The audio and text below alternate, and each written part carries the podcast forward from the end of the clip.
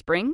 Is that you? Warmer temps mean new Allbirds styles. Meet the Super Light Collection, the lightest ever shoes from Allbirds, now in fresh colors. These must have travel shoes have a lighter than air feel and barely their fit that made them the most packable shoes ever. That means more comfort and less baggage. Try the super light tree runner with a cushy foam midsole and breathable eucalyptus fiber upper. Plus, they're comfy right out of the box. So, what can you do in a super light shoe? What can't you do is the better question. And because they're super packable, the real question is where are you taking them? Experience how Allbirds redefines comfort. Visit allbirds.com and use code SUPER24 for a free pair of socks with a purchase of $48 or more. That's A L L B I R D S.com. Code SUPER24.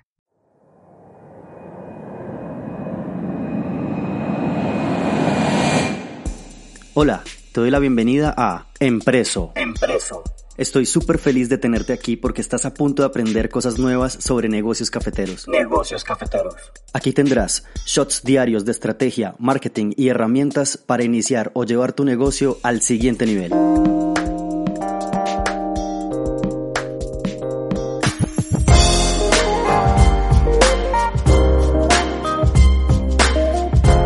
A todos, bienvenidos a Empreso, hoy vamos a tratar un tema muy muy interesante.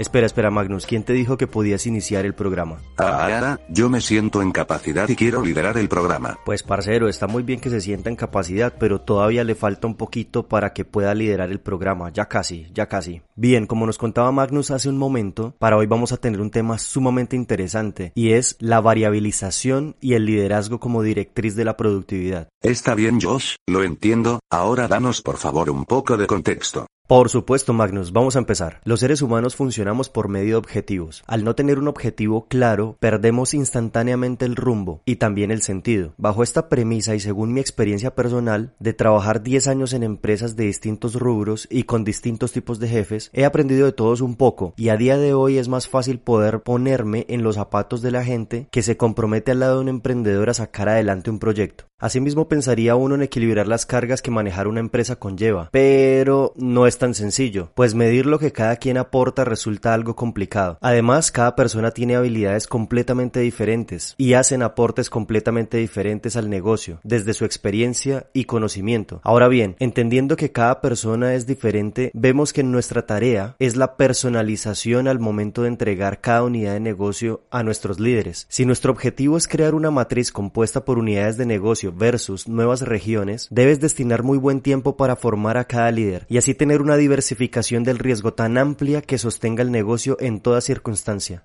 Pero espera, ¿cómo así? Yo no lo entiendo, ¿cómo que una matriz, unidades de negocio, regiones? Ah, explícate un poco, porfa.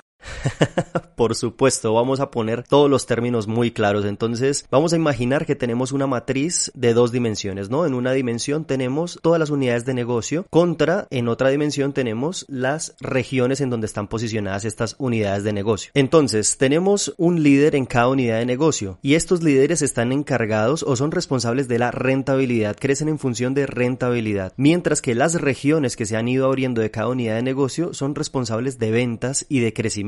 Este esquema nos dará por resultado una matriz de unidades de negocio por una dimensión por la cantidad de regiones en donde se encuentre posicionada cada unidad de negocio. Supongamos que tienes 5 unidades de negocio contra 5 regiones en donde te encuentres. Eso te daría una matriz de 5 unidades de negocio por 5 regiones donde se encuentra posicionada. Ahora sí, lo he entendido bien, pasemos al siguiente tema. Ahora, cuando una matriz de estas está funcionando a la perfección, el trabajo del director operativo es convertirse en el apagafuegos de toda la matriz, desplazándose por regiones y por unidades de negocio hábilmente ante cualquier situación que se presente con un cliente. Es necesario recalcar que el director de operaciones debe tener amplio conocimiento de todas las unidades de negocio para poderse comportar como un parche por toda la matriz. El funcionamiento de todo esto está condicionado a la variabilización, y este es un tema por el que algunos empresarios alzarán sus antorchas contra mí y me perseguirán en una turba iracunda. ¡Qué gran historia! Pero por otro lado, algunos empresarios verán una oportunidad de crecimiento basado en las responsabilidades compartidas, porque hacer responsable a alguien no es solamente entregarle una unidad de negocio y ve, hijo mío, muere en la batalla, no, nada de eso, debes ocuparte no solo de las funciones, sino que la persona aprenda a tomar decisiones por sí misma, para que cada vez pueda generar sus propios objetivos y no solo verlos anotados en un papel, sino cumplirlos como un compromiso adquirido y responsable.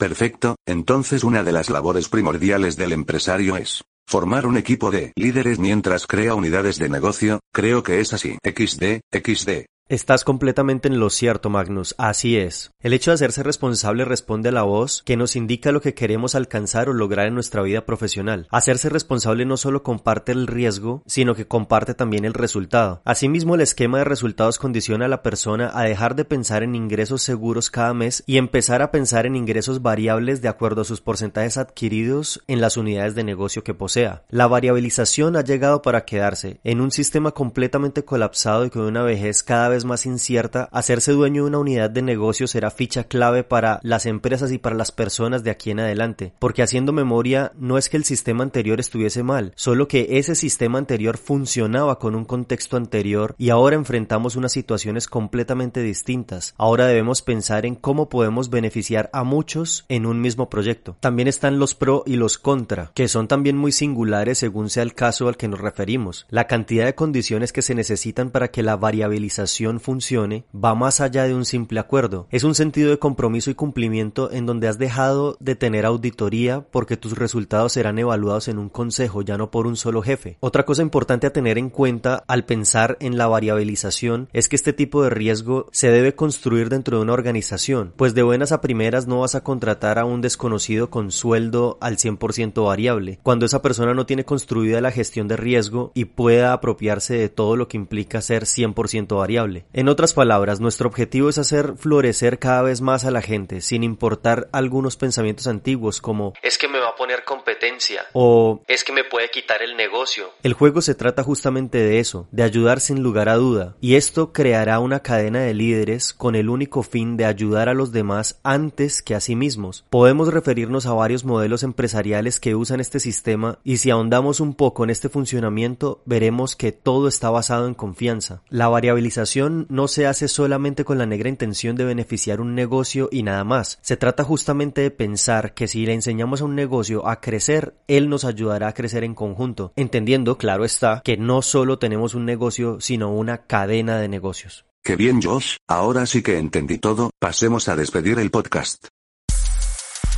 Hemos llegado al final de este episodio. Oh, no. Pero no estés triste, suscríbete y sigue escuchando más shots de emprendimientos cafeteros. Recuerda, esto es Empreso. Yo soy José Zapata, tú eres el emprendedor y hasta la próxima. Bueno, chao.